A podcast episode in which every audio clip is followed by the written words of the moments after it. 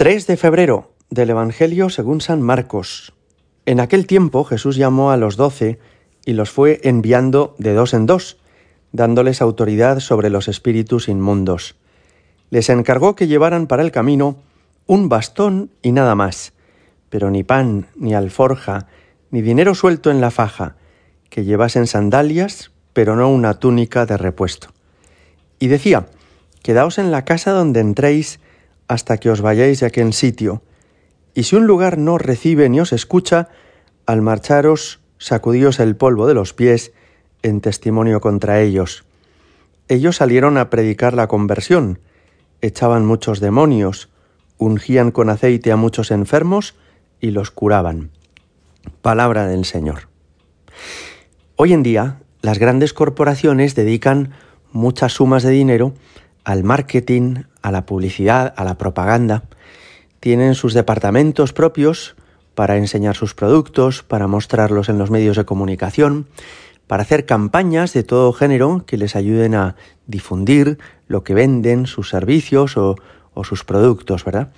Y lo mismo hace también la política, que tiene sus cauces de comunicación para que llegue el mensaje de cada partido a la sociedad en su conjunto.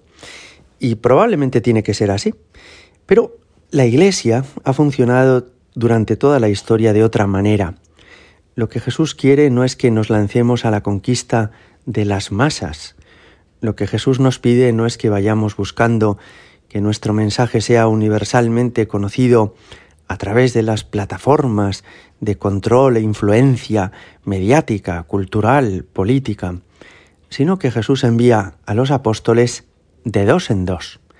Y esto significa que va buscando que estas dos personas que van juntas, Andrés y Santiago, por ejemplo, o Pedro y Juan, o Felipe y Mateo, entren en contacto directo con la gente, que traten personalmente con, con, la gente de las localidades y de los pueblos que visiten.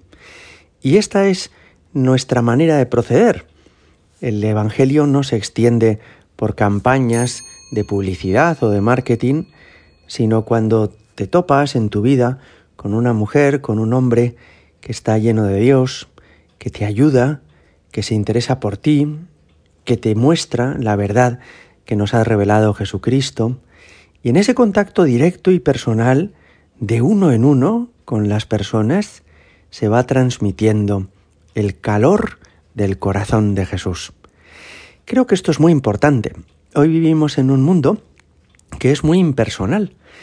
Las redes sociales, por ejemplo, nos permiten estar en contacto con millones de personas, pero tal vez no tratar personalmente con ninguna. Y perdemos un poco como esta frescura del contacto directo, de la relación personal, que es lo que en realidad en la iglesia vivimos habitualmente. Tú te acercas a una parroquia y tienes una catequista, un sacerdote, un grupo de personas que se reúnen y que se ayudan. Esto es lo que quiere Jesús que cuidemos, que no perdamos nunca, ¿verdad? Mirad, a mediados del siglo XX, el pensamiento comunista cambió de estrategia. Seguramente recordáis cómo, después de la Revolución Soviética, que causó tantos muertos y tantas víctimas, pues se disfraza ese pensamiento de otra manera a través de un autor italiano, Antonio Gramsci. Gramsci pensó, ya no podemos hacer revoluciones con tanques porque se derrama mucha sangre. Lo que hemos de hacer, pensaba él, es conquistar la cultura. Y a eso se han dedicado durante décadas, al control de los medios de comunicación, al control también pues de los guiones del cine, del estilo de la música y de las novelas, a hacer crecer a las personas que piensan como ellos y a marginar y segregar a quienes no piensan de esa manera. También al control de la educación pública, tanto en la infancia como en la juventud y en la universidad.